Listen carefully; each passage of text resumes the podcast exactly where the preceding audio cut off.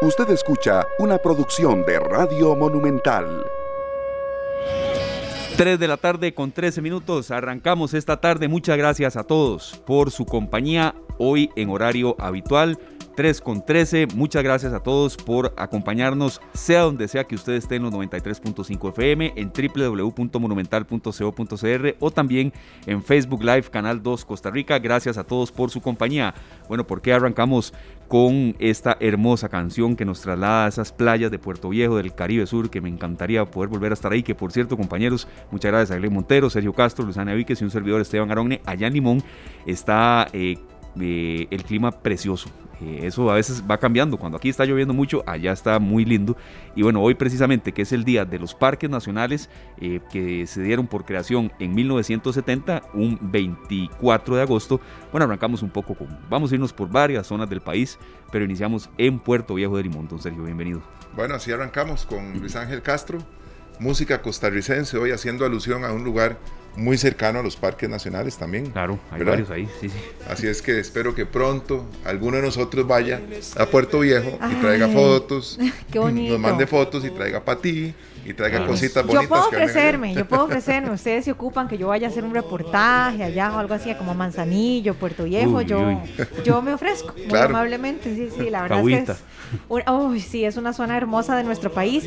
Y es curioso porque eh, sucede eso que mencionaba ahora Esteban, es como al revés el clima. Muchas veces cuando aquí está soleado, allá está lluvioso y viceversa pero es una zona hermosa de nuestro país. De hecho, este fin de semana estaba hablando con una amiga que, que me dice, y, mi amiga tiene 40 y vestillo de años, ¿verdad? Y me decía, ¿vos puedes creer que yo no conozco Limón? Y yo, ¿qué?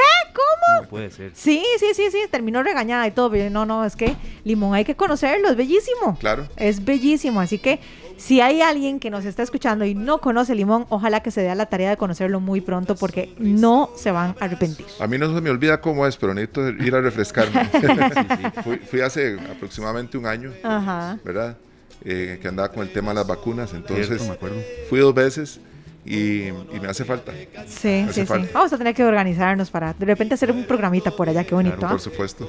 Castro, apellido de músico. Eh, Luis Ángel. Luis Ángel Castro, sí, es un gran cantautor costarricense que ya por el año 1998, qué curioso, ¿verdad? Ya uno habla del siglo anterior y, suena raro para, para muchas personas muy jóvenes, tal vez eh, este, estas fechas, ¿verdad? Parecieran muy lejanas, pero en realidad es un músico activo que sigue presentándose muy a menudo y creando muy buena música para todos nosotros.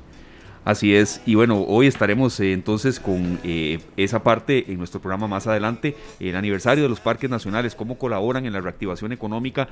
Ese es un punto muy importante, Luzana, no es solo ir a vacacionar, no, no, es también cómo reactivar la economía de muchos pueblos en los cuales se encuentran los 30 parques nacionales que hay en nuestro país. Sí, sí, es, un conjunto de cosas. Está, por supuesto, el punto de la reactivación, pero también está el hecho de que ahora las personas estamos buscando cómo tener ese contacto directo con la naturaleza en un lugar al aire libre, tener ese contacto que yo digo que es justo y necesario, es como una recarga de energía. Y si eso afecta positivamente la economía de nuestro país, pues en, buena hora. Así que es parte de lo que hablaremos el día de hoy. Pero un tema que tampoco podemos dejar de lado, compañeros, es el tema eh, de las infecciones respiratorias en niños. De verdad que el Hospital Nacional de Niños está colapsado, colapsado en cuanto a casos de virus respiratorios y es un tema que no podemos pasar por alto. Sí, de verdad que eh, no podemos dejarlo de lado. Eh, es nuestra misión como comunicadores, incluso como padres de familia, tíos, eh, hermanos o, incluso abuelos que nos están escuchando y sabemos que, bueno, Radio Monumental es muy escuchado y este programa particularmente en muchos vehículos, de gente que ya va para la casa, va para el trabajo y demás. Le agradecemos de verdad mucho al doctor Carlos Jiménez Herrera, subdirector general del Hospital Nacional de Niños. Don Carlos, ahí lo hicimos escuchar un poco de música caribeña, tal vez para que tenga un mini periodo de relax en tanto trabajo que tienen en el Hospital de Niños. Tal vez iniciar, don Carlos, gracias de verdad por estos minutos. Las cifras más recientes en cuanto a ocupación hospitalaria, sabemos que está desbordada y que incluso eh, siguen ustedes teniendo que acudir eh, a pasillos, ¿verdad? Algo que, que, se ve muy pocas veces en el Hospital de Niños. Bienvenido, doctor. Y, y bueno, los micrófonos de Radio Monumental de esta tarde son suyos. Adelante, por favor, y muchas gracias.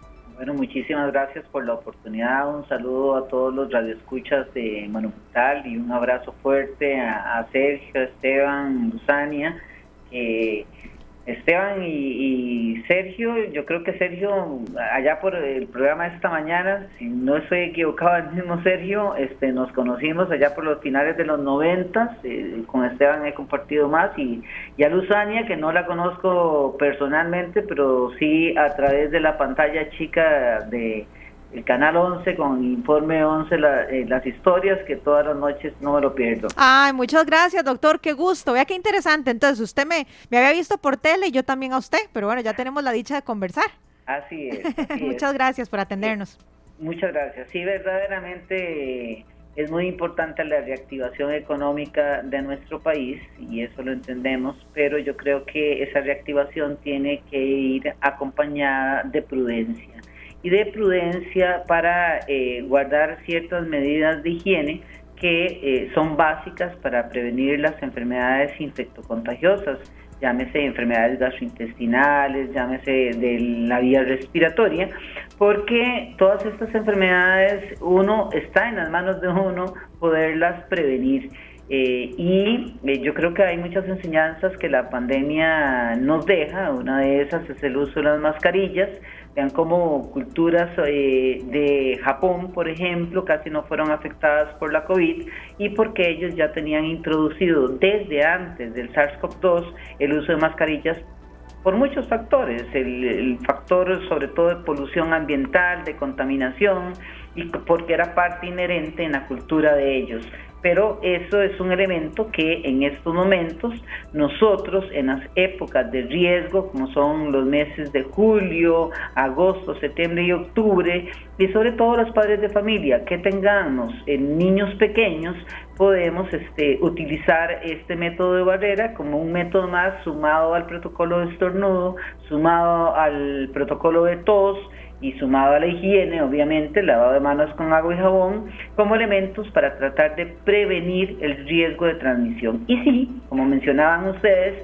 verdaderamente el hospital se encuentra bastante lleno, tal vez eh, lo que es martes y miércoles hemos eh, tenido un respiro eh, y el servicio de emergencias no ha estado tan lleno como nos amaneció el lunes Ayer tuvimos un porcentaje de ocupación del 110% en las camas de medicina de hospitalización.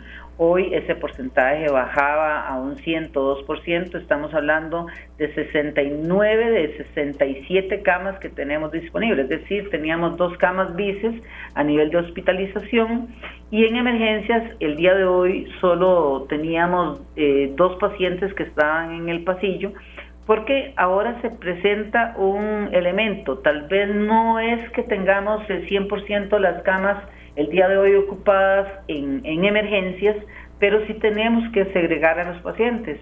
Hay que tener a los pacientes respiratorios por COVID en un punto, a los pacientes respiratorios por los otros virus que andan circulando en otro punto y a los pacientes que no tienen síntomas respiratorios en otro punto. Entonces, eh, evidentemente la infraestructura que nosotros tenemos es una infraestructura, eh, la de emergencias, por ejemplo, que data de finales de los años 70 y evidentemente pues estamos a la espera de poder contar con una torre de cuidados críticos, sueño que ya lleva casi 18 años y todavía no lo hemos visto materializarse tenemos la fe en Dios de que muy pronto sea así y poder nosotros tener unas mejores condiciones de aislamiento para poder segregar mejor a los pacientes y evitar los riesgos de contagiosidad. Pero sí, eh, lo cierto es que son varios los agentes virales, el rinovirus humano, el parainfluenza 3, el virus influenza, eh, en menor grado adenovirus, eh, el SARS-CoV-2 y este, evidentemente el virus respiratorio sincitial que empieza apenas a aparecer. O sea, esto que recalco es porque verdaderamente este es el virus que más mortalidad provoca en nuestros niños hasta el momento, en lo que son los meses de junio y julio y agosto, perdón, ya llevamos un niño fallecido por, por este virus respiratorio sincitial y generalmente en, todos los años pueden llegar a haber 15 o 16 menores que son víctimas de este eh, virus y que llegan a fallecer. Por lo tanto, es que nosotros insistimos tanto en los padres de familia en que no bajemos la guardia, disfrutemos sanamente, disfrutemos de esa naturaleza, pero no expongamos a nuestros niños a eh, contaminarse de algo que puede ser prevenible.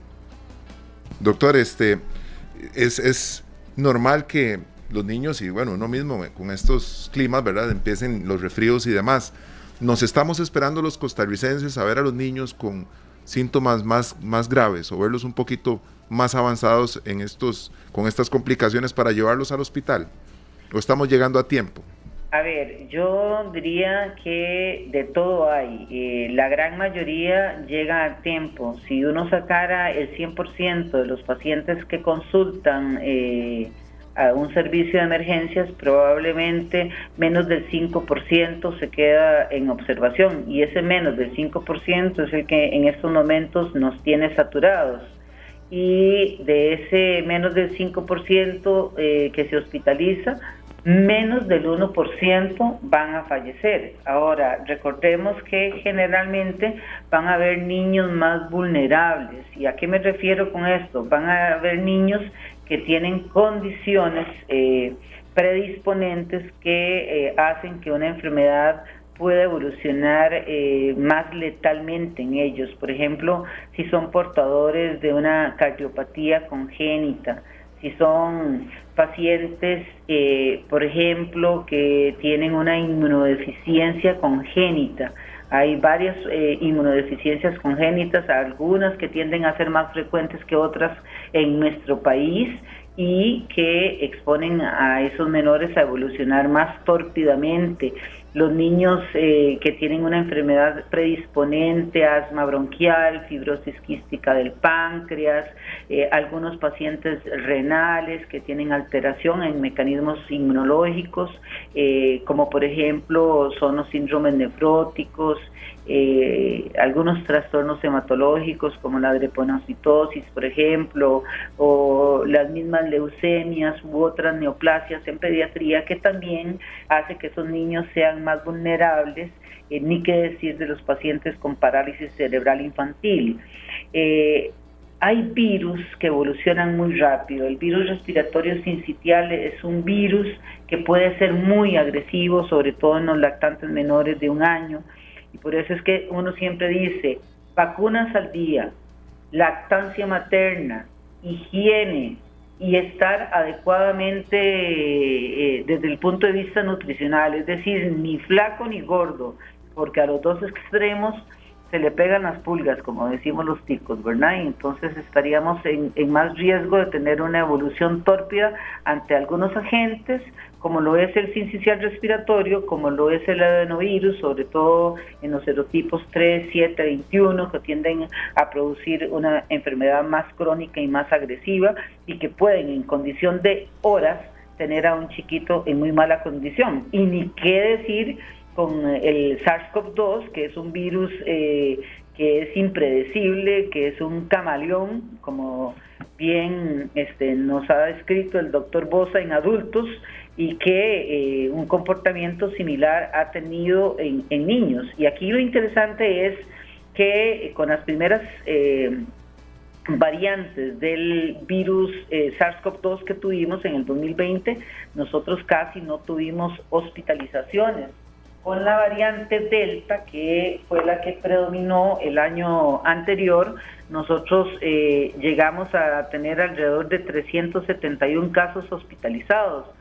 Pero en el 2022, que hemos tenido eh, eh, la Omicron, con los cinco diferentes tipos de variantes que han aparecido, eh, y este, este año ya llevamos 497 pacientes hospitalizados eh, y muchos de ellos en cuidados intensivos, sobre todo en el mes de febrero y en el mes de julio.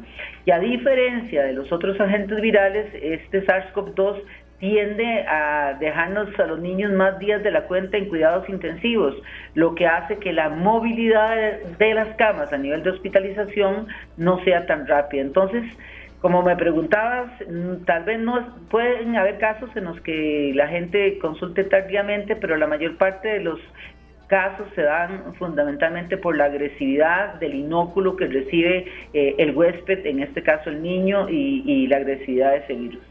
Doctor, nos llama poderosamente la atención, bueno, eso que usted mencionaba, con respecto al, SARS-CoV-2 o, a, la COVID-19, como le decimos, de los casos que hay actualmente en el hospital de niños, ¿cuántos de, estos ni de estos niños o un aproximado de estos niños tienen alguna otra enfermedad crónica, porque a veces las personas tendemos a pensar que los niños que se complican son únicamente los que tienen alguna otra enfermedad o algún otro padecimiento. ¿Es eso cierto? ¿Es un mito? ¿Es una realidad?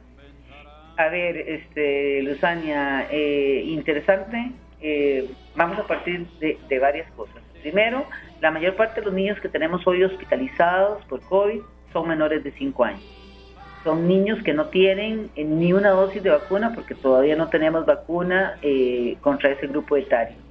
Lo otro es que eh, podríamos decir que andamos entre niños completamente sanos y niños con alguna comorbilidad, podríamos andar alrededor del 60% de niños con alguna comorbilidad y un 40% de niños completamente sanos desde que inició la pandemia en el año 2020 hasta el momento a nosotros se nos han fallecido 18 menores eh, y de esos 18 menores dos eran completamente sanos.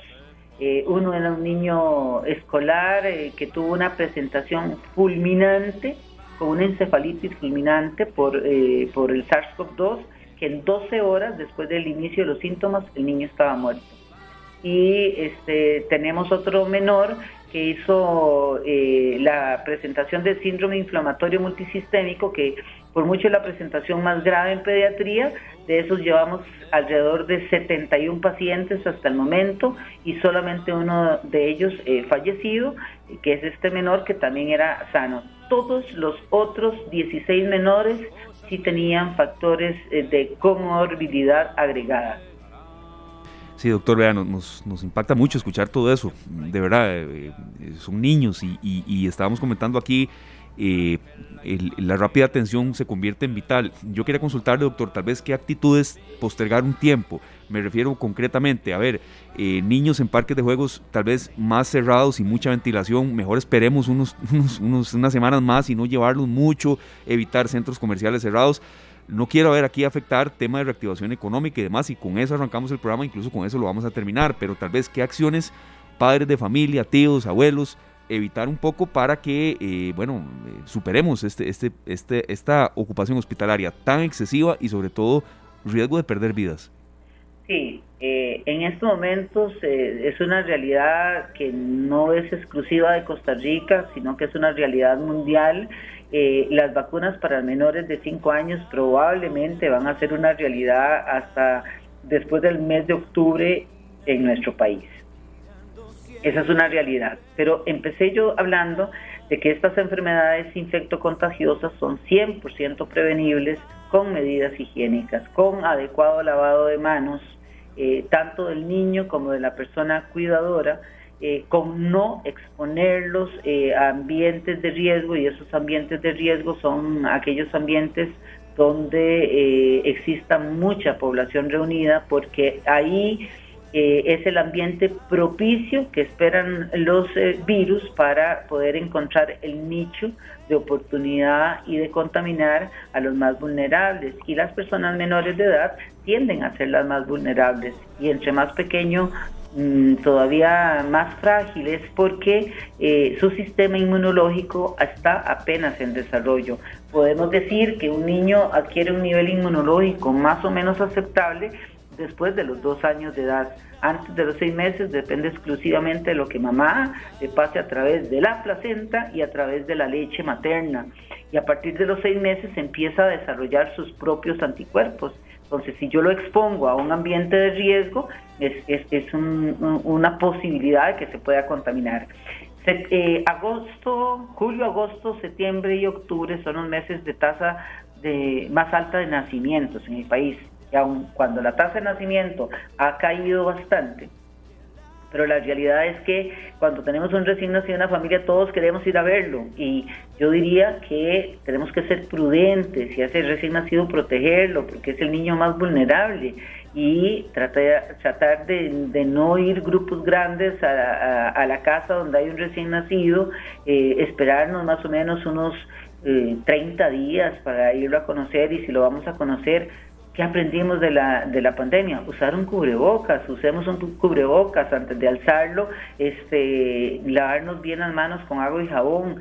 Si tenemos el mal hábito de fumar, eh, deberíamos cambiarnos la prenda de ropa que nos cubre eh, ya sea una blusa, una camisa, eh, cambiarla para poder alzar a los niños y no irritarle con los restos de nicotina que quedan impregnados en nuestra ropa, las vías respiratorias.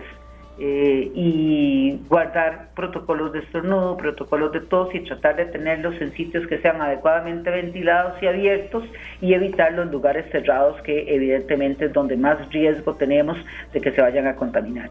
Doctor, ahora pues no estamos obligados a que nos tomen la presión, en, eh, perdón, la, temperatura en ningún establecimiento. Prácticamente es voluntad nuestra acercarnos a estos aparatos que dispensan alcohol y nos dicen la temperatura.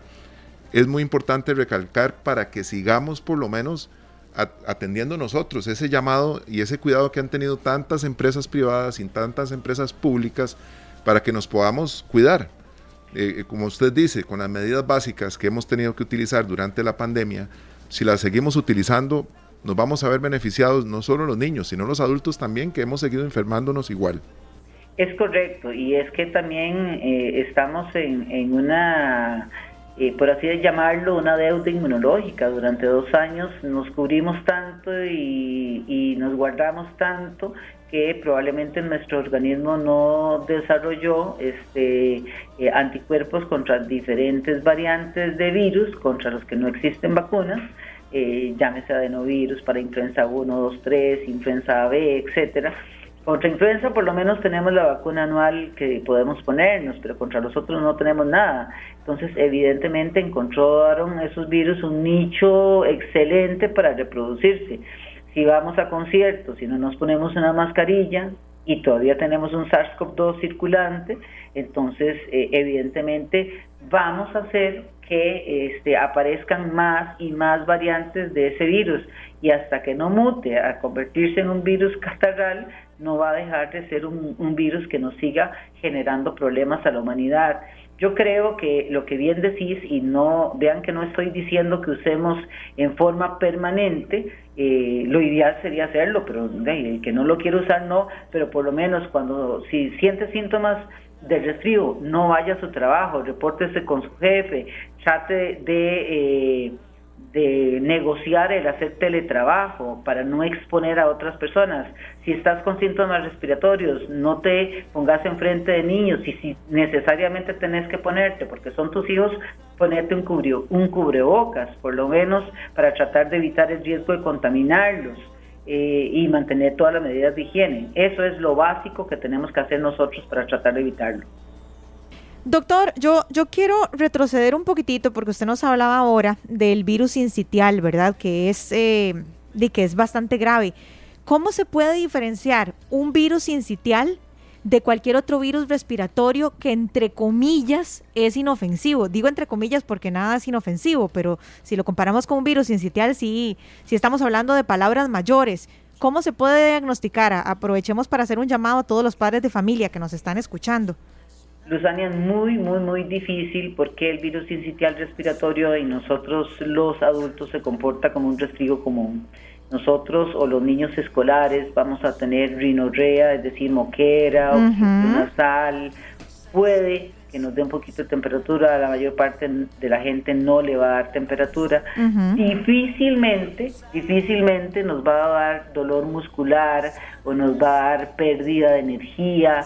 Eh, como todo virus, nos puede quitar un poco el apetito eh, y difícilmente nos va a dar dolor de cabeza, por ejemplo, o dolor de tórax al respirar.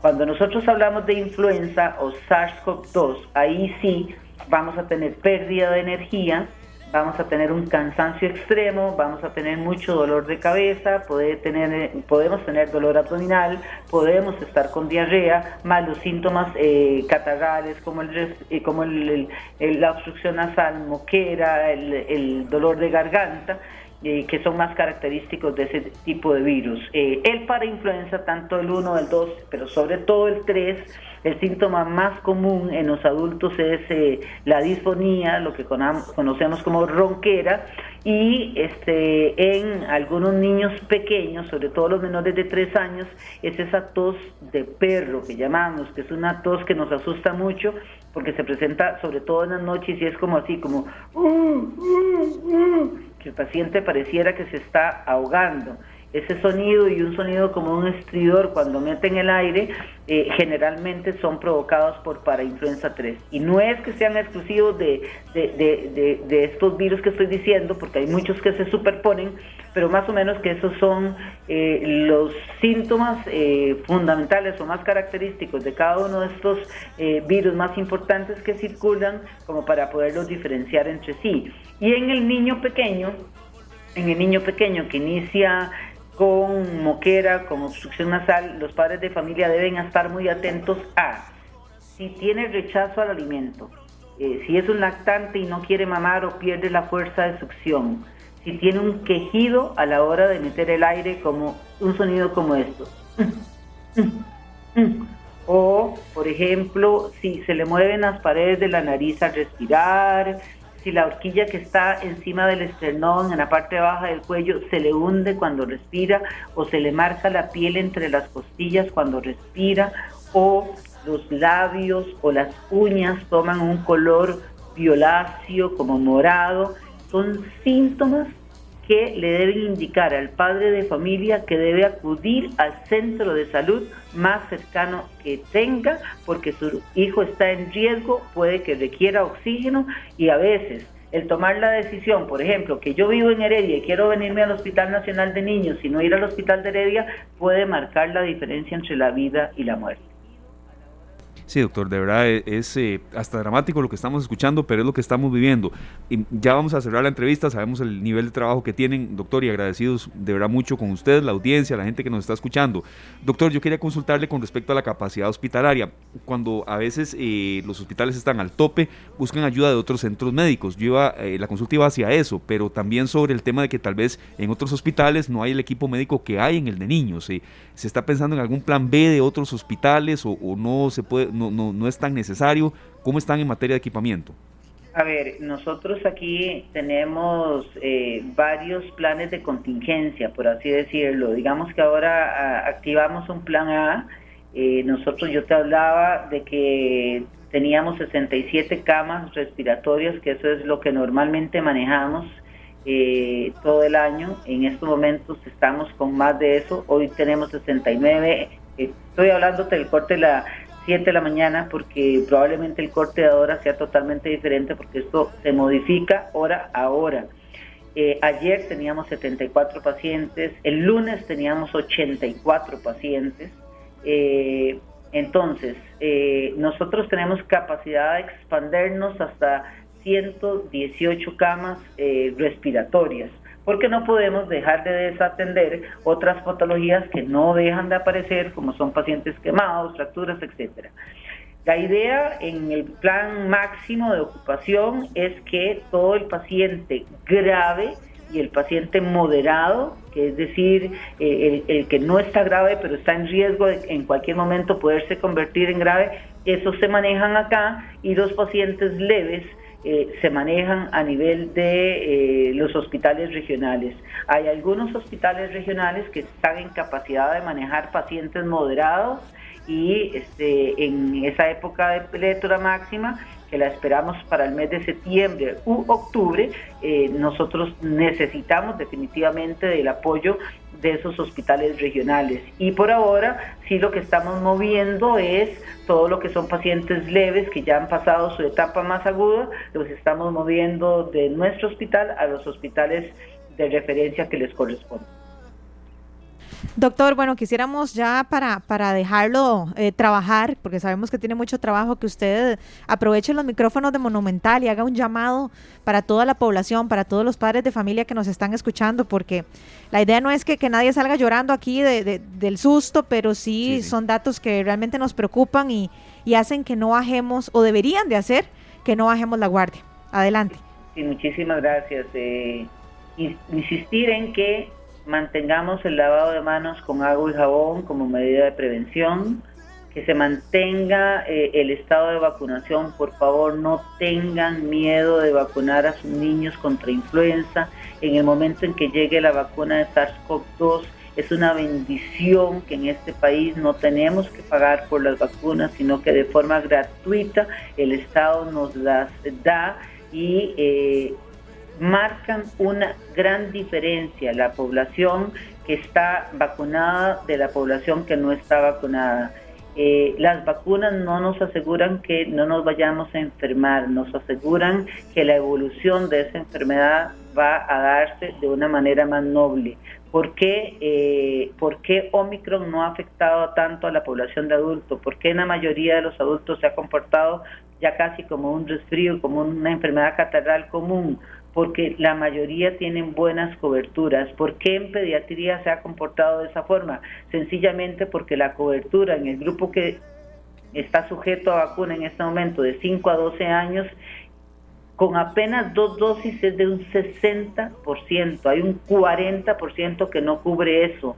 Y con tres dosis no llega ni al 5% de población menor de edad que la tiene, que sería lo ideal para protegerlos.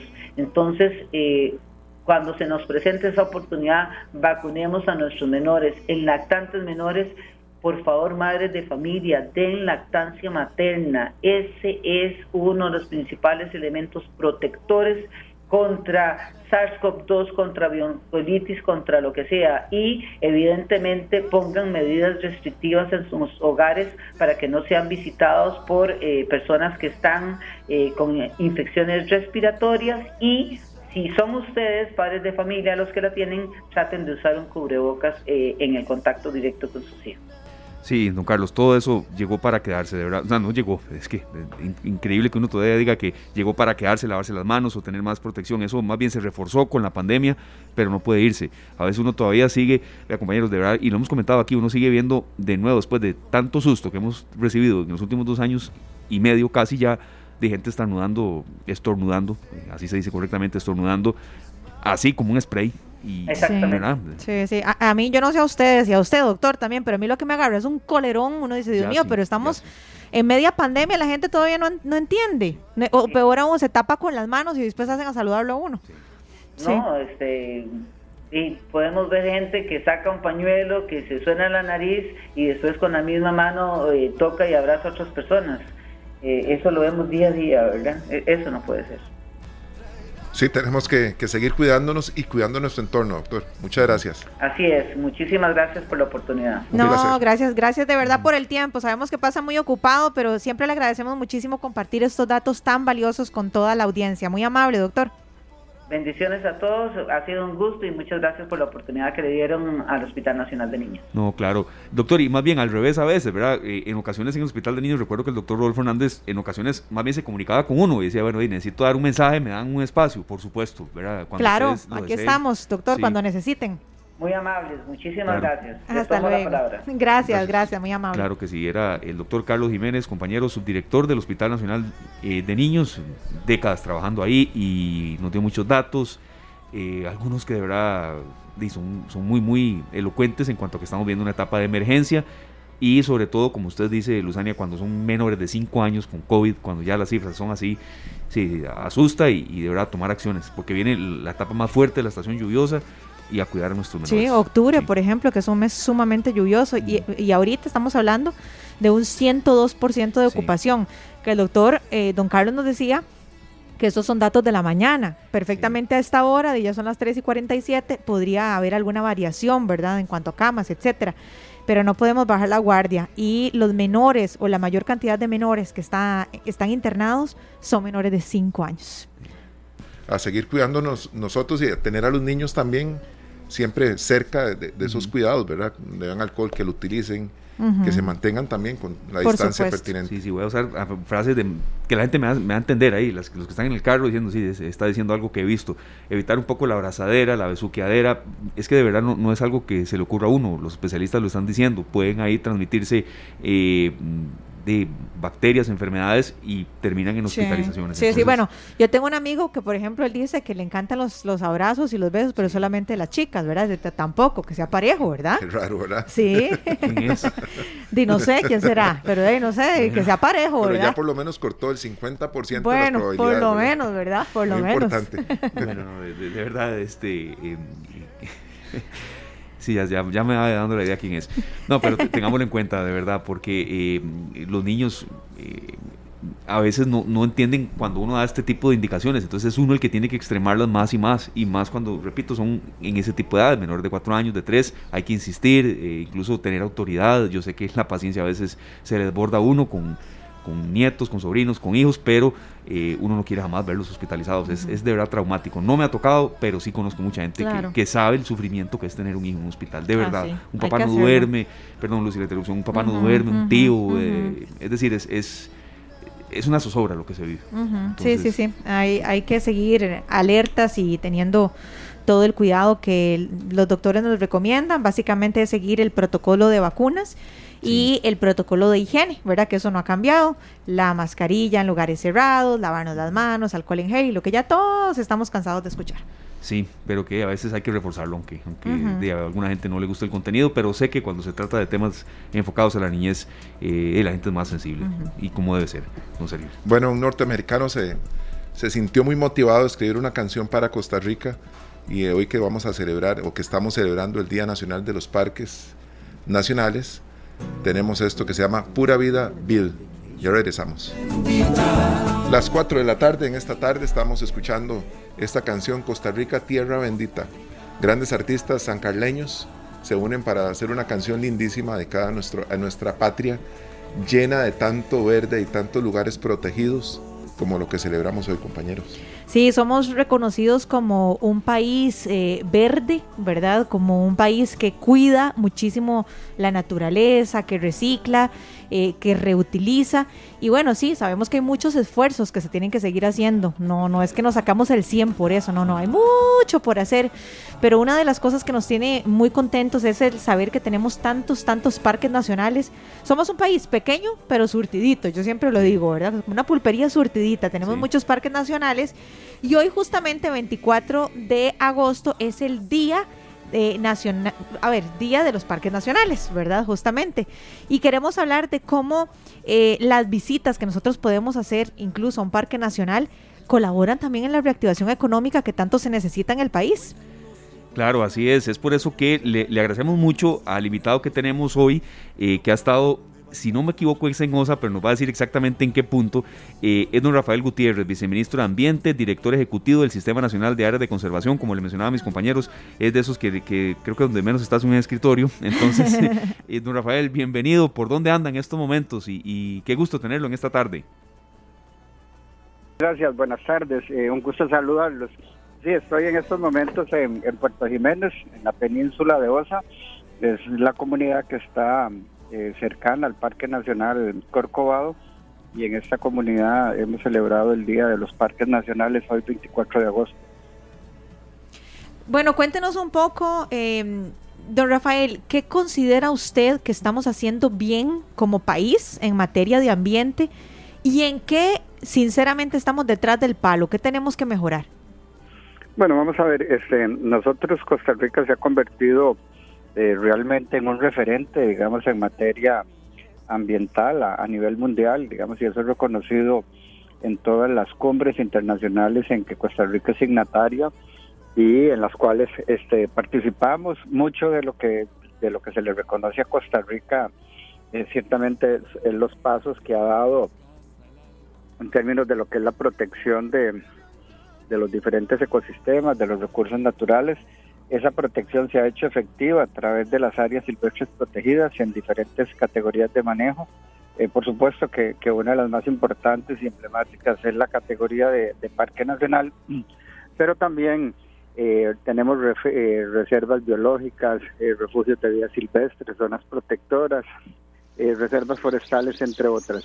Ese es un paso eh, positivo que ha hecho Costa Rica, también ha ido dando pasos Costa Rica cada vez más claros en términos de lo que es la protección de, ecosistemas en la parte en la parte marina Eh, de tal manera que a nivel mundial se ha planteado una meta que habla de 30-30 y eso significa que para el año 2030 eh, se busca que los países tengan protegido cerca del 30% de, de su territorio, así como también eh, de la protección marina. En esa, en esa eh, línea, pues Costa Rica en la parte marina ya ha alcanzado la meta y en la parte terrestre estamos en un 26.7, eh, que en realidad lo que queda es, es poco, digamos, para alcanzar esa, esa meta de aquí al 2030.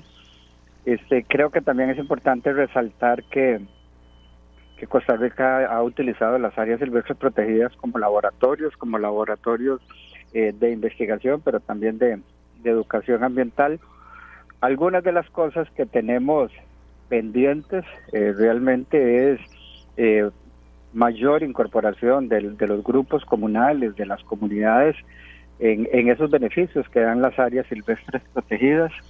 Este, a eso me refiero como incorporarlos en emprendimientos turísticos, pero también en, en pequeños proyectos que sean productivos, eh, un uso racional, un uso racional de los recursos y, y un tema en donde hemos salido mal calificados a nivel internacional este y eso ha hecho inclusive que, que la nota que hemos tenido positiva pues ahora eh, nos califiquen mal es el tema de del uso de algunos agroquímicos verdad en el tema de la agricultura es un tema en donde Costa Rica debe Costa Rica debe de avanzar y también en el tema de, de una adecuada disposición de desechos de desechos sólidos y contaminación de ríos Don Rafael, tal vez la, la, pregunta no es de las, de las más esenciales que queremos hacer, pero es que hemos revisado y, tenemos un corte de, que Costa Rica tiene en estos momentos 30 parques nacionales, pero en otra literatura vimos 29.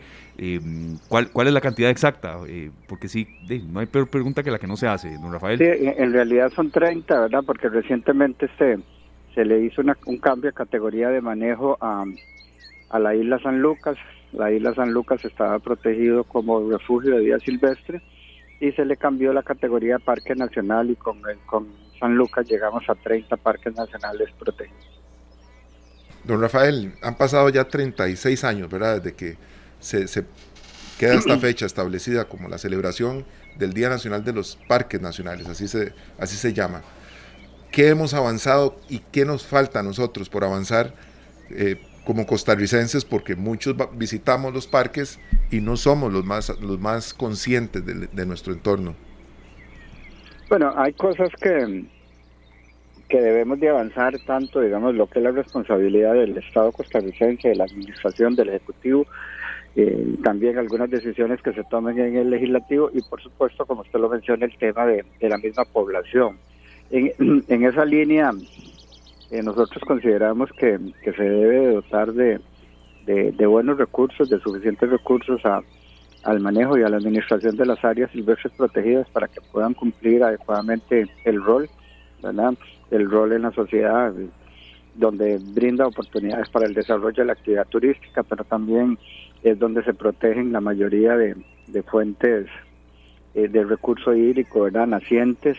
En las zonas altas eh, tenemos sitios totalmente emblemáticos, digamos como por ejemplo el Parque Nacional Tapantí, todo lo que es la zona alta de la cordillera volcánica central y también en la zona de, de la de la de la sierra en, Tilarán donde eh, protegemos importantes eh, nacientes pero también importantes este áreas de recarga de recarga acuífera. Entonces en esa línea yo creo que, que, que hay una eh, el Estado debe avanzar en esa, en esa línea. Y creo que el costarricense también tiene que ser más consciente de que cuando se visita un área silvestre protegida, se visita un área eh, pristina, un área que se ha decidido que se mantenga eh, lo menos alterada posible.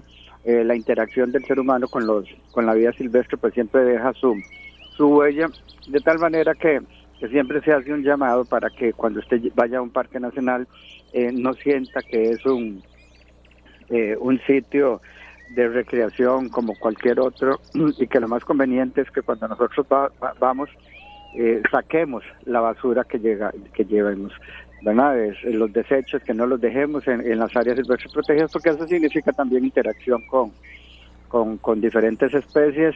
Eh, obviamente las, las especies donde sienten olor a comida, etcétera, muchas veces comen los plásticos, otro tipo de residuos y eso eh, genera, digamos, en muchos casos enfermedades este, que, que afectan la vida silvestre tanto en, en, ecosistemas terrestres como en ecosistemas en ecosistemas marinos. Entonces, en esa línea hay que trabajar más para dar eh, mejores condiciones en las áreas silvestres protegidas y la población ser más consciente de que cuando hace una visita a estos sitios eh, tiene condiciones diferentes. Un, poco de historia, don Rafael, como, como mencionaba mi compañero Sergio, y gracias a Glenn y a don Raúl Zabaleta de Cartago, un adulto mayor que nos llamó y nos da este aporte, eh, que doña Estrella Celedón de Carazo también le dio un enorme aporte a los parques nacionales, entre muchos otros, pero sí fue un gran aporte el que ella dio, y gracias a don Raúl, don Rafael. Sí, vamos a ver, este, hay veces se nos olvida un poco, ¿verdad?, de, esa reciente, eh, de esa, perdón, de esa contribución que han tenido diferentes costarricenses en el tema de la conservación. Hoy comentaba precisamente en, el acto formal de que hay referencias, ¿verdad? Hay muchas leyes que se, que se aprobaron en 1888, eh, son leyes que en aquel momento declararon, no, no existía el concepto de parque nacional como tal, pero sí el concepto de área inalienable y entonces en aquellos momentos se declararon áreas inalienables para proteger mantos acuíferos, para proteger también bellezas escénicas y en ese sentido tenemos leyes eh, que, protegieron la zona alta de la cordillera volcánica central, también algunas zonas en, eh, en, Limón, etcétera.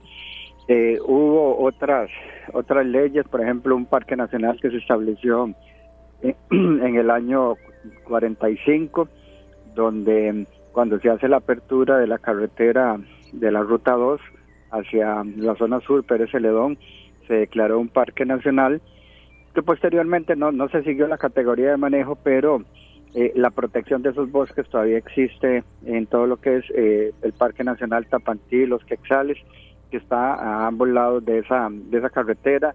Eh, obviamente la declaratoria de, de los volcanes, como parques nacionales en el, en el 55 y posteriormente en los años 70, ¿verdad? Inicios que se habla de, de la estructuración ya de una dependencia del Estado que, que administre los parques los parques nacionales. Y es ciertamente, digamos, en el caso de la administración de, del expresidente Carazo Odio y Doña Estrella, que hubo una eh, contribución en términos de de proteger algunas áreas urbanas en aquel momento, pero también de proteger eh, parques nacionales. Eh, recordemos que en la administración de don Rodrigo se, se declaró la isla del Coco como parque nacional. Eso dio pasos, digamos, de soberanía a nivel nacional, pero también, pues, gracias a esa declaratoria, hoy contamos con, con un sitio tan, tan, tan icónico, tan majestuoso como la isla, como la isla del Coco declarada parque nacional y efectivamente ahí estuvo eh, Doña Estrella colaborando fuertemente con esa visión. Sí, son, son cosas que definitivamente tenemos que rescatar también en este espacio. Ya son 30 entonces los parques nacionales, ya aquí los apuntamos. Don Rafael, cuéntenos, ah, volviendo al tema un poco de la reactivación económica, ¿qué tanto estamos visitando los ticos, los parques nacionales? No sé si maneja usted el dato de cuál es el parque nacional más visitado o el menos visitado y, y cómo nuestro comportamiento en torno a decir un fin de semana voy a ir a visitar un parque nacional.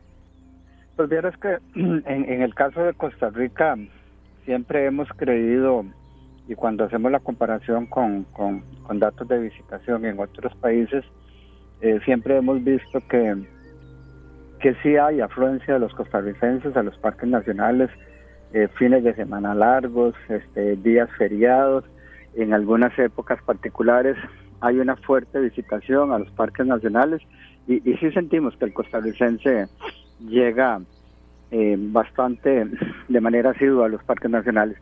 Eh, los porcentajes dependen del parque nacional, pero siempre ha sido eh, muy cercanos que se mueven por el 50% nacionales, 50% extranjeros. Hay algunos parques nacionales, por ejemplo Manuel Antonio, donde aumenta la visita de, de, visitantes internacionales y otros parques nacionales como Poás, que también eh, en ese caso eh, lo visita mucho el, Nacional o por ejemplo el volcán eh, Irazú.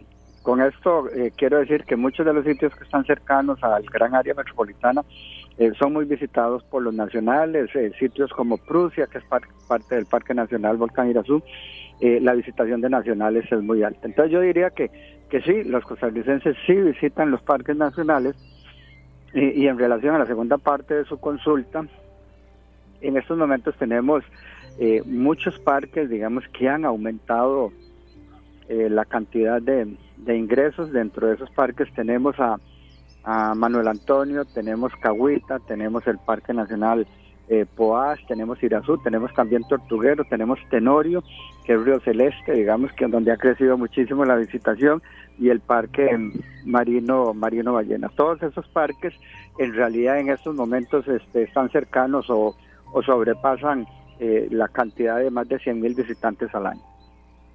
Bueno, parece una cifra muy, muy alta, pero podríamos incrementarla nosotros viajando un poquito más, porque tenemos parques muy cercanos a, la capital, bueno, al gran área metropolitana, don Rafael.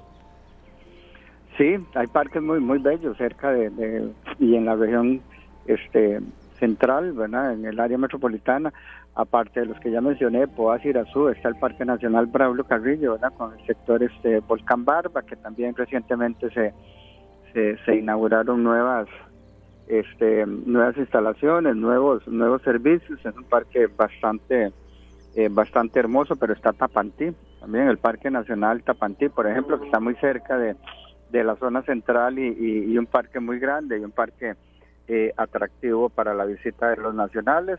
Otro parque, digamos que ya está un poco más en la zona alta, que es el Parque Nacional Los Quexales. También es un parque donde se han inaugurado eh, senderos elevados para el disfrute de la de la población, entre otros. Don Rafael, hay una consulta que, que a veces es recurrente y uno quisiera que, que las cifras fueran eh, mejores. ¿Cómo está el tema de la eh, capacidad en guardaparques para abarcar a estos 30 parques nacionales? Eh, ¿Sigue habiendo mucho faltante o, o, no es así? O, el voluntariado ha crecido? Porque sabemos que sí, que hay lugares en los que sí hay suficiente cantidad y hay otros en los que, incluso por razones comprensibles, que son muy alejados, que los salarios tal vez no son los mejores, hay poca cantidad, pero de los parques nacionales sí, preciosos, pero necesitan una mano también en eso. Sí, nosotros eh, en, realidad este eh, eh, sí podemos decir claramente que la cantidad de funcionarios es muy escasa. Nosotros tenemos muchos sitios en donde, por ejemplo, en el Monumento Nacional Guayabo, la cantidad de funcionarios no llega a 10 razón por la cual dificulta mucho atender diferentes programas. Recordemos que un parque nacional eh, atiende turismo, pero también atiende los temas de investigación, también eh, trabaja con los programas de educación ambiental, eh, entre otros, tiene que atender la parte administrativa, por ejemplo, y tiene que atender el programa de control y protección. Entonces, en estos sitios, ¿verdad? Y que, y que se presenta en muchas partes del país, la cantidad de funcionarios no, pues no permite cubrir realmente todas las todas las responsabilidades entonces lo que se hace es que de que hay algunos de los temas que no se atienden eh, que no se atienden adecuadamente. Nosotros podemos hablar de unos 350 un poco más de funcionarios que se dedican a los temas de, de, control y protección ¿verdad? y atención en, en los parques nacionales lo que nosotros llamamos este eh, guardaparques, hay que sumarle un porcentaje adicional de personas que están en la parte administrativa, pero eh, siempre, se ha hablado de un, de un faltante, de acuerdo, y cómo medimos nosotros eh, cuánto personal tiene que haber o cuánto personal no tiene que haber. Eso se determina en los planes de manejo y siempre en los planes de manejo el, eh, la constante es que en estos momentos la cantidad de funcionarios siempre ronda eh, cercano al 50% de la, de la necesidad. Es decir, que estamos apenas de la mitad de, la cantidad personal que se, se requiere. No, ahí me la respondió don Rafael, eh, por eso acudimos siempre a ustedes que tienen mucho dato preciso. 350, lo ideal sería, ojalá, por lo menos unos 600. A ver, para ir Por lo menos unos, unos 600, 700 funcionarios es lo, es lo que debería haber. Hace poco vi una campaña, o por lo menos vi que estaban buscando a algunas personas que pudieran moverse, trasladarse a la isla del Coco como cocineros, ¿verdad? En una especie de voluntariado. ¿Ustedes no? No, imagínate, un mes había que estar allá. Sí, sí. Eh, ¿Hay alguna campaña para, para buscar y está la posibilidad de ser un voluntario dentro de los parques nacionales? Sí, vamos a ver, este, ahora el, Estado costarricense eh, es, es bastante estructurado, por decirlo de alguna manera, En, en, los servicios que nosotros prestamos y la forma en que, en que se hace. El Parque Nacional Isla del Coco, pues tiene una particularidad, ¿verdad? Es un parque que está a alrededor de unos 500 kilómetros de, la línea de costa.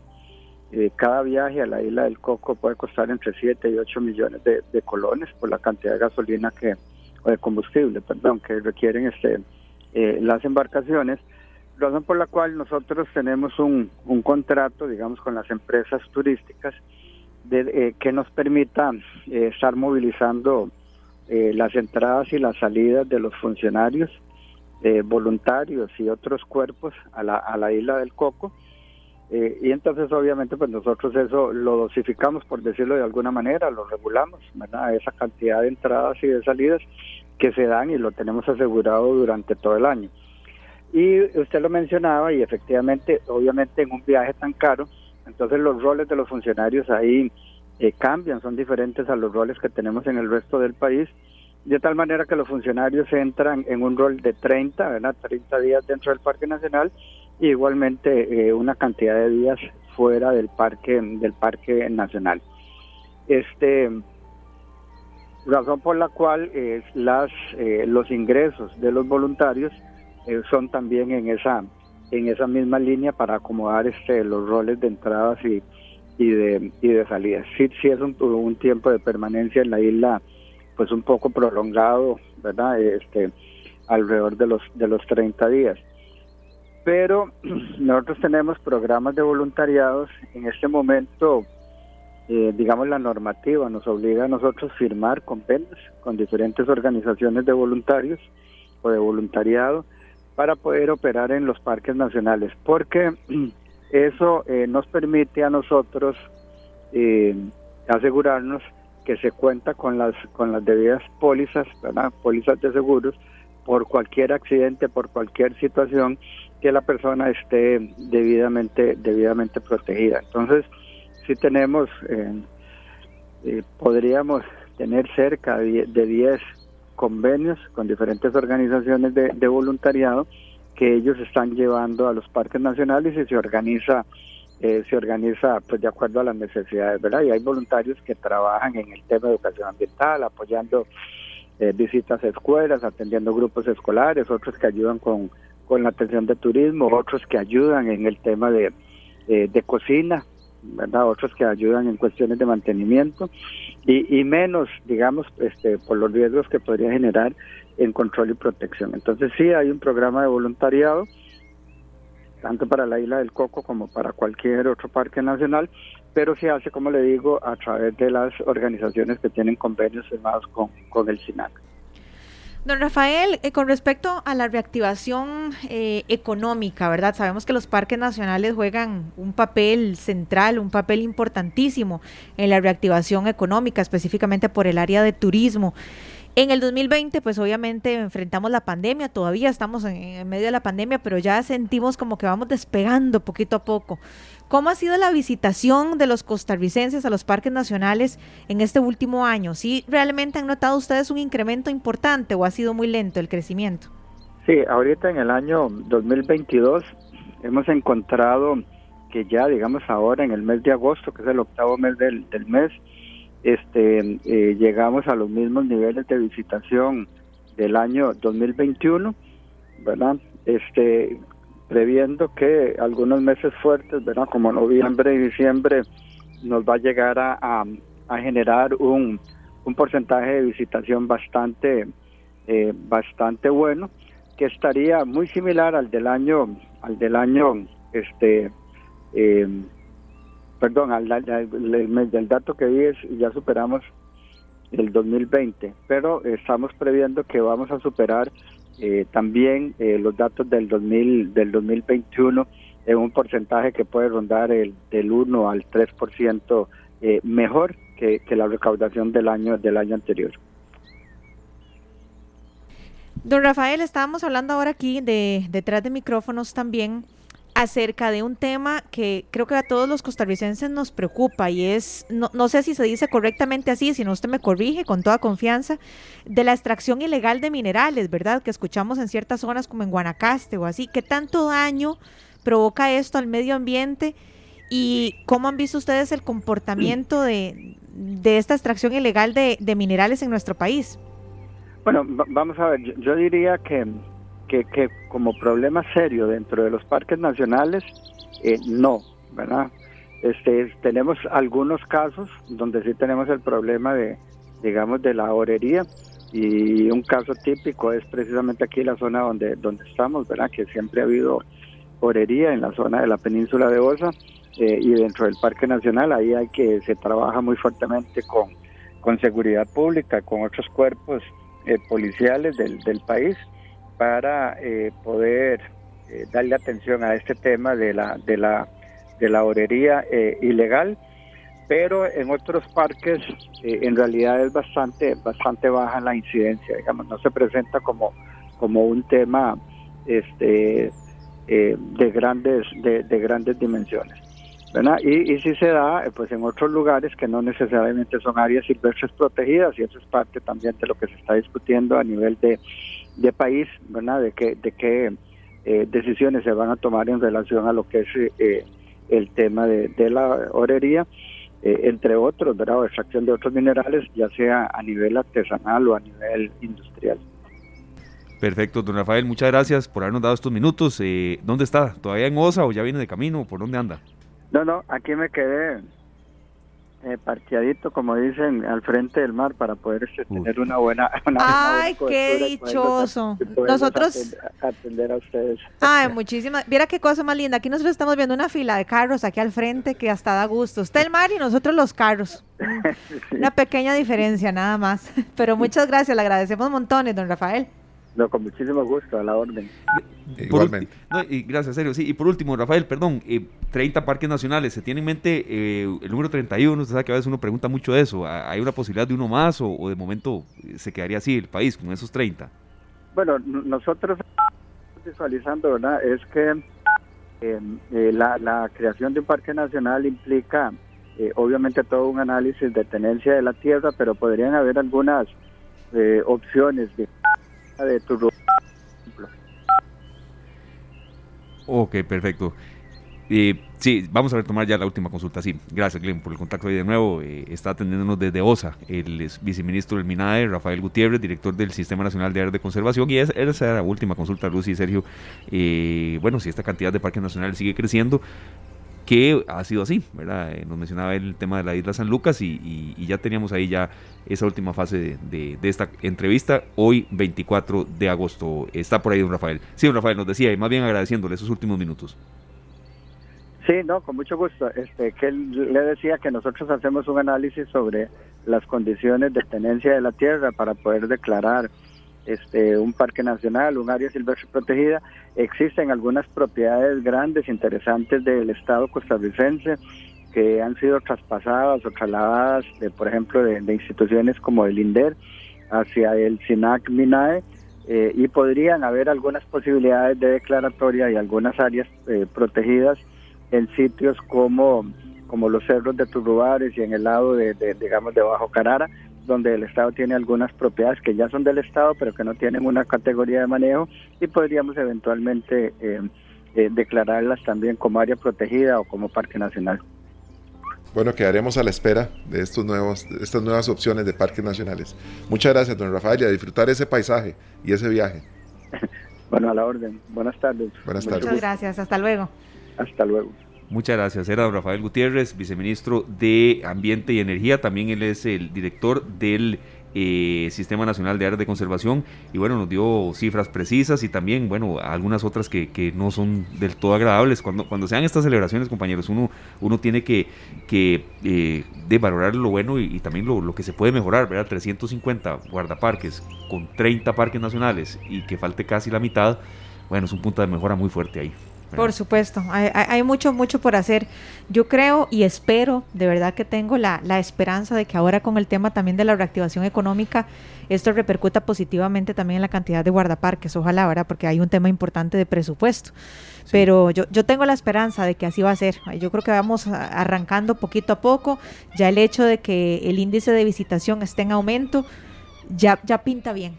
Pinta bien porque recordemos que dependemos muchísimo del turismo en nuestro país, para nadie es un secreto, entonces necesitamos que más y más costarricenses nos demos a la tarea de visitar estos lugares. Ojalá que no fueran ni siquiera 50-50, ojalá que fueran más, los ticos que vayamos a visitar los parques nacionales. Faltará promoción de, para visitar los parques. Yo siento que sí. ¿Verdad que sí? Sí, creo, que se han hecho muchos esfuerzos. Aquí en el ICT he, visto muchas campañas, por cierto que aquí nomás de, de Central de Radios, pero eh, sí he visto esfuerzos, pero creo que un poco más. Y sobre todo eso que usted mencionaba en esa consulta, serio, hay parques nacionales a los que uno puede ir ida y vuelta el mismo día. Claro. Eh, y seamos sinceros, a veces no hay recursos para irse una semana a, Parque Nacional Corcovado. Tenemos es mi lista de pendientes. La visita al, volcán Turrialba, ¿verdad? Sí, vea al Turrialba y al Chirripó. El Chirripó está un poco más complicado, seamos sinceros, pero al Turrialba varias personas aquí del SINAC nos han dicho, vaya, vengan, hagan un reportaje, conozcan la realidad, lo bueno, lo malo y lo feo, lo bonito también de los lugares. Eh, pero sabemos muy bien que hay gente que no puede tener 10 días para irse a Corcovado, ¿verdad? Entonces, Exacto. sí. Una, un sondeo rápido, compañeros. ¿Cuál ha sido el parque nacional más lindo en el que ustedes han estado en Costa Rica? Bueno, todos tienen lo suyo, ¿verdad? Todos. En mi caso, el Parque Nacional Chirripó. De verdad, es un lugar maravilloso. Quisiera volver. Eh, y tengo, pero lo que pasa es que sí quisiera volver, pero quisiera conocer otros que no he ido. Corcovado me encantaría. Pero en, eh, bueno, la isla del Coco es un sueño pendiente, ¿verdad?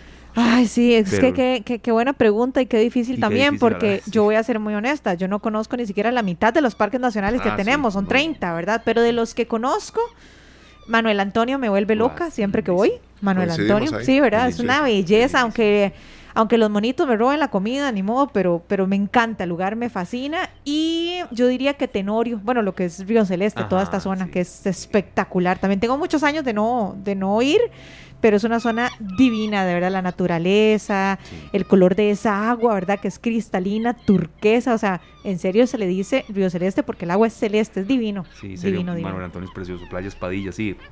Uno, en esto puede ser muy subjetivo, la gente mira de como Chirpo y, bueno, se, Cahuita es otro lindísimo estado. sí, qué difícil, pero ¿verdad? Sí, es difícil.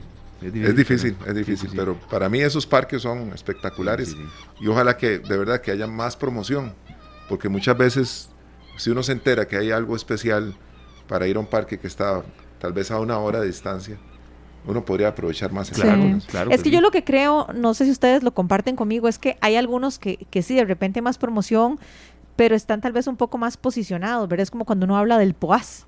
Bueno, el mismo Manuel Antonio, ¿verdad? Eh, pero hay otros que, que, son hermosos, que a veces nos enteramos porque vemos un reportaje o porque lo vemos en una revista y, y uno dice, Dios mío, pero ¿cómo no conozco aquí? Entonces, yo creo que sí tenemos que indagar un poquitito más, escudriñar y enamorarnos más de nuestra tierra, independientemente de si el lugar esté o no posicionado. Vale, vale la pena ir a conocerlo y, reactivar Costa Rica. Claro, en el Facebook Live, Canal 2 Costa Rica, quienes quieran dejarnos ahí cuál es el parque nacional eh, más lindo que han visitado y por qué, bienvenida siempre su participación. Las 4 con 31 minutos eh, de la tarde, antes de irnos a la pausa, compañeros, recapitulamos una información que dio a conocer en Noticias Monumental, que ampliarán, por supuesto, la tercera emisión a las 7 en punto. Bueno, eh, ya Costa Rica tiene la empresa eh, que se encargará de la revisión técnica Riteve. Hemos hablado mucho de eso y, hoy estábamos mencionándolo los tres. Será la empresa alemana Decra que asumirá el servicio por los próximos dos años. Esto ya se dio a conocer, pero bueno, hay gente que, que tal vez no lo sabe o no pudo enterarse. Es la empresa alemana Decra por los próximos dos años y resultó seleccionada entre 11 oferentes. Costa Rica necesita una revisión técnica, Sergio y Luzania. No, pueden haber más riesgos de accidentes y, y bueno, por dicha se da este paso. Sí, es algo justo y necesario. De, hecho que lo vamos a tener que abordar muy pronto, pero sí esa es la, buena noticia de la cual nos enteramos todos ahora, antes del programa, por cierto. Bueno, ya tenemos, ya, ya se ve la luz al final del túnel, sí, ¿verdad? Sí, sí, sí, pero era un paso que había que dar. Don Glenn nos dice, el Parque Nacional Carara o el Marino Ballena eh, es el favorito de él, de los que ha visitado. bueno, vamos al corte comercial, nos vamos con una canción que se llama El Turrialbeño, es un himno para todos los los turrialbeños, así es que ya regresamos. La banda se llama Gato Perro. Y ojo, disculpe la interrupción de nuevo, serio, perdón, en Turrialba hay dos parques nacionales. Puede que haya más cerca, la gente me lo dirá, y el Monumento Nacional Guayabo y también el Parque Nacional Turrialba, por supuesto. Claro. Sí. Bueno, vamos a tener que pasear más. No duda. ¿Verdad? Tenemos un compañero de 120 minutos que canta el turrialbeño. Ah, sí, echémosle al agua aquí. Sí, lo echamos al agua. Andrea Aguilar, tal vez no, digo yo, porque es de, de cerca, y no, no es. Rodolfo Rey. Mora, y después vamos con Gato Perro, con este himno de los turrialbeños. Ya regresamos. Información útil para decisiones inteligentes. Esta tarde.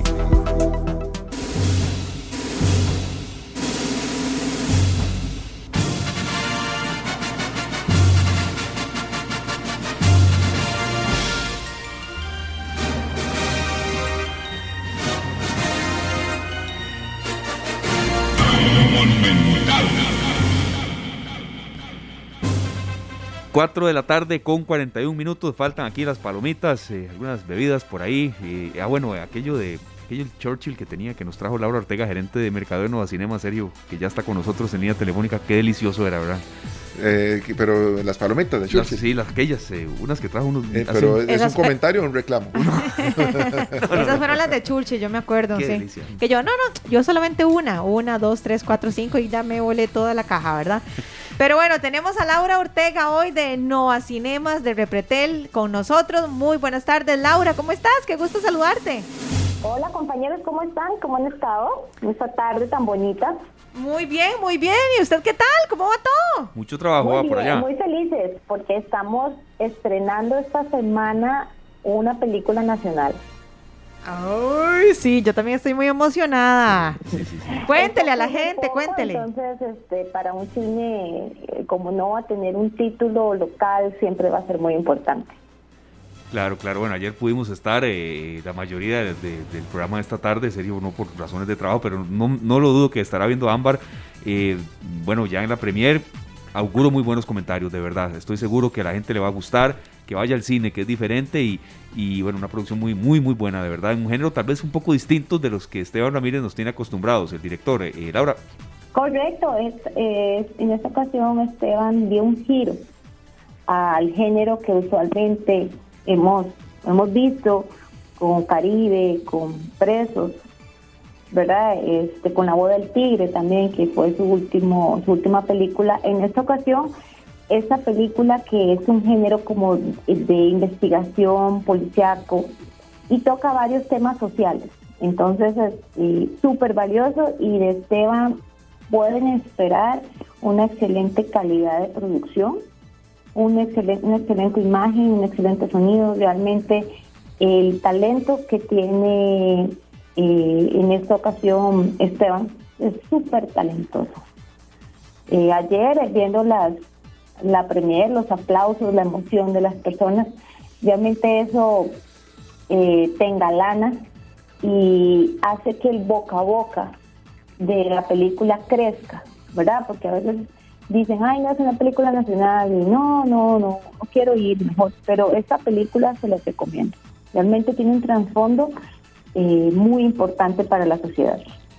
Sí, toca, toca temas muy interesantes que, que todos como sociedad nos compete muchísimo y, y la forma en cómo los aborda es una manera real, ¿verdad? Como Sí, sucede. temas muy actuales. Hablando con Esteban nos decía, miran, hasta la misma Costa Rica que, que está en la película, esa Costa Rica de Torres, ¿verdad? Que Ujú. ahora es, eh, es lo moderno, es lo que tenemos en nuestra capital, más torres, más edificios de, de convivencia. Hasta ese tipo de cosas tuvo cuidado Esteban de, de, de detallar, ¿verdad? Ya no- una Costa Rica más moderna y con temas muy actuales. Laura, y ya entonces la, la película está en el cine, ya a partir de hoy las personas pueden ir a verla, ¿dónde pueden eh, ver los, los horarios, por ejemplo, y, cómo pueden reservar su espacio? Ajá, la película ingresa mañana a cartelera de Nova Cinemas, pero ya tenemos la preventa activa, ¿verdad?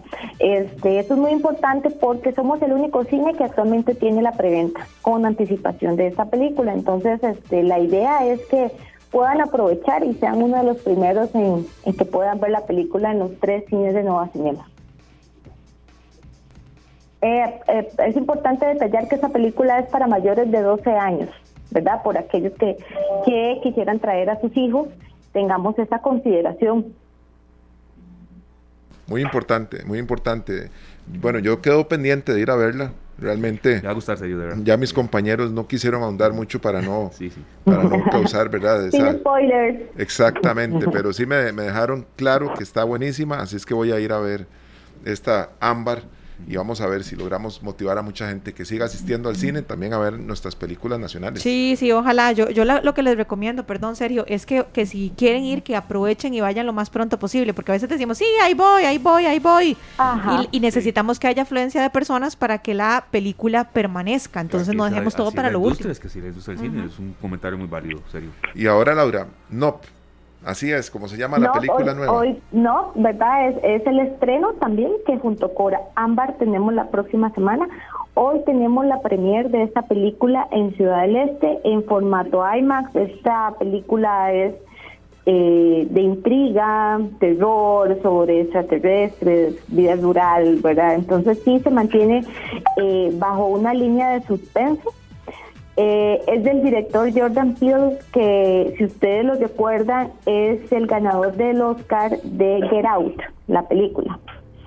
Entonces, eh, las personas que vengan a ver esta película, le garantizamos que en pantalla IMAX se va a ver espectacular. ¿Por qué? Porque esa película fue filmada con cámaras IMAX. Entonces, desde esa categoría sabemos que van a ver una calidad de imagen y de sonido espectacular con dos proyectores, sonido envolvente, es una calidad de película. Entonces, otra joya que tenemos en, en Nova Cinemas este fin de semana. En formato IMAX, vea, 905. Gracias, Laura. Podemos rifar dos pases dobles, entonces. Usted nos dice. Mira, no, no, yo les tenía, yo te dije, venía regalona, tengo ah, cinco pases dobles para el formato IMAX para rifar el día de hoy. a las 8 de la noche en Ciudad del Este. Perfecto, entonces eh, cinco pases dobles. Gran dato este que nos da serio para recordar, miércoles 24 de agosto, es decir, es hoy a las 8 de la noche. Las personas que pueden ir, 905-222-0000, dos pases dobles. Glenn toma los datos, eh, son cinco pases dobles, así es, Glenn, cinco pases dobles. Ahí usted anota el nombre eh, de la persona y sus datos y ya lo vamos a dar. bueno, yo creo que... Es en el este, ¿verdad? Laurita, ¿te entendimos bien? Sí, en Ok, vean, yo sé que es eh, va a sonar eh, loco lo que voy a decir, pero ojalá que las personas que nos estén llamando, si sean personas que efectivamente puedan ir a esa hora hoy en ese canal, todo, todo tal cual, ¿verdad? Porque a veces, no, es que yo pensé que era en tal lado, no, es en Nova Cinemas del Este, para que lo tomen en cuenta. Y muy importante también, no es necesario que vengan a la radio a retirar las entradas, con que se presenten al cine con sus datos personales, su cédula, quedan, ya quedan listos para ingresar. Quedan anotados, yo los anoto y aquí los vamos a recibir. Perfecto. Laura, ¿qué otras atracciones también? Entonces, NOP, las personas eh, NOP, así se llama la película, con signos de exclamación y de todo. NOP. Sí. Ajá. Entonces, También continúa en cartelera eh, por segunda semana Dragon Ball, Super Super Hero, es una de las películas que estrenó la semana pasada y esta semana continúa en cartelera. En Nova, como parte de la innovación, tenemos las bebidas eh, saborizadas de la marca Dragon Ball, donde las latitas tienen los personajes de, de la película. Entonces, para los amantes de este género de anime, venir a ver la peli venir a ver la película y comprarse su lata coleccionable de Dragon Ball es una experiencia muy muy buena. Entonces, parte de, de la innovación que tenemos en Nova, adicional tenemos continúa en cartelera Tren Bala con Brad Pitt, y también eh, se incluye esta semana y continúa la película Elvis, que hemos hablado no sé cuántos programas de Elvis, ¿verdad? Sí, que usted ya la fue a ver serio, si no me equivoco. Sí, sí, y necesito ir otra vez. Increíble, increíble, ¿verdad? necesito es que ir otra vez. que mm. las personas que ven Elvis quieren verla una segunda vez, una tercera vez, porque queda, tiene una película con tanto detalle y un buen guion, entonces eso es lo que sucede, que no se ve una vez, se ve dos veces. Laura, y la eh, música, ¿verdad? Como, como suena eso, eh, realmente es espectacular. es maravilloso esta película de, de Elvis, una película, como hemos hablado, de premios. Vamos a seguir hablando porque no dudo que eh, en los Globos de Oro, en los premios Oscar, Elvis sea un título que, que vaya a tener muchos premios y muchas nominaciones. Perfecto, Laura, muchas gracias por tomarnos en cuenta y bueno, eh, vamos a irnos a una pausa comercial y ya después daremos el nombre de los ganadores, pero que vaya la gente al cine, de verdad, eh, es una experiencia muy, muy linda, que lo, saca uno de la rutina y sobre todo con esa calidad de sonido y, bueno, de ambientación que ustedes tienen, que ayer Luciana y yo fuimos partícipes eh, con Ámbar. Sí, sí, sí, sí, la verdad lo disfrutamos muchísimo y nos encantó ver a tantos costarricenses apoyando el cine nacional. Eran cuatro salas, ¿verdad, Laura? Completamente Eran llenas. Cuatro salas, correcto. Teníamos este eh, la sala 4, sala 5, sala 6 y sala VIP llenas de seguidores del talento nacional. Que le mandamos la invitación y dijo, sí, yo quiero ver las películas de Esteban Ramírez. Claro, y eso fue muy lindo. Claro, sí, que se invitó y la gente fue, porque es muy feo que, de que, que se dé y no vaya y la, y la sala medio vacía en una, en una premier, pero no, no, la gente respondió y, y ojalá que siga así. Laura, muchas gracias, Sí. de verdad. A ustedes, compañeros, también vamos a ver la otra semana, les vamos a tener una sorpresa. Voy a contar un poquito. Tenemos un proyecto que se llama Fiesta del Cine en Nova Cinema, donde los precios van a ser de locura, de fiesta. Entonces, la otra semana podemos entrar un poquito en detalle de, de lo que va a tratar esta promoción, que es una gran oportunidad para que vengan al cine a ver todas las películas a un precio especial. Excelente, bueno, quedamos atentos entonces. Claro que Claro. sí. Gracias, Aquí Laura. estamos Estaremos para servirles y linda tarde. Gracias, Laura, igualmente. Un abrazo. Chao, un abrazo, que estén bien. Un gran abrazo para Laura Ortega y todo el personal de Nova Cinemas. Ella es la gerente de mercadeo de Nova Cinemas y nos daba estas sorpresas y también un poco de, de retroalimentación de Ámbar. Vayan al cine, de verdad es una experiencia muy linda. A mí me, a mí me encantó y se los digo así, no me da ninguna vergüenza. Tenía como unos nueve meses de no ir al cine. Sí, sí, nueve sí, meses. sí. Y de verdad no la pasa muy bien. Bueno, ojalá que se, se aventuren y sobre todo que no lo dejen pasar, que si quieren ir a, a ver esta película, no, o, o Ámbar, eh, que vayan lo más pronto posible. Bueno, vamos al corte comercial. Así es. Y ya regresamos con los nombres de los ganadores. Perfecto, Sergio. Muchas gracias. 4 con 54 minutos. La estamos pasando muy bien hoy, de verdad que sí.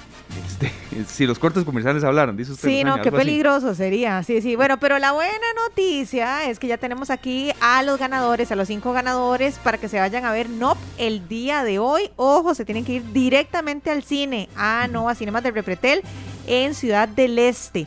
Y tenemos eh, ya los cinco ganadores de estas entradas dobles para NOP. Empiezo, compañeros. Eduardo Sánchez Calvo. Sigo yo, Adrián Segura Mora Oscar Aguilar Vázquez. Adrián Bonilla Castillo.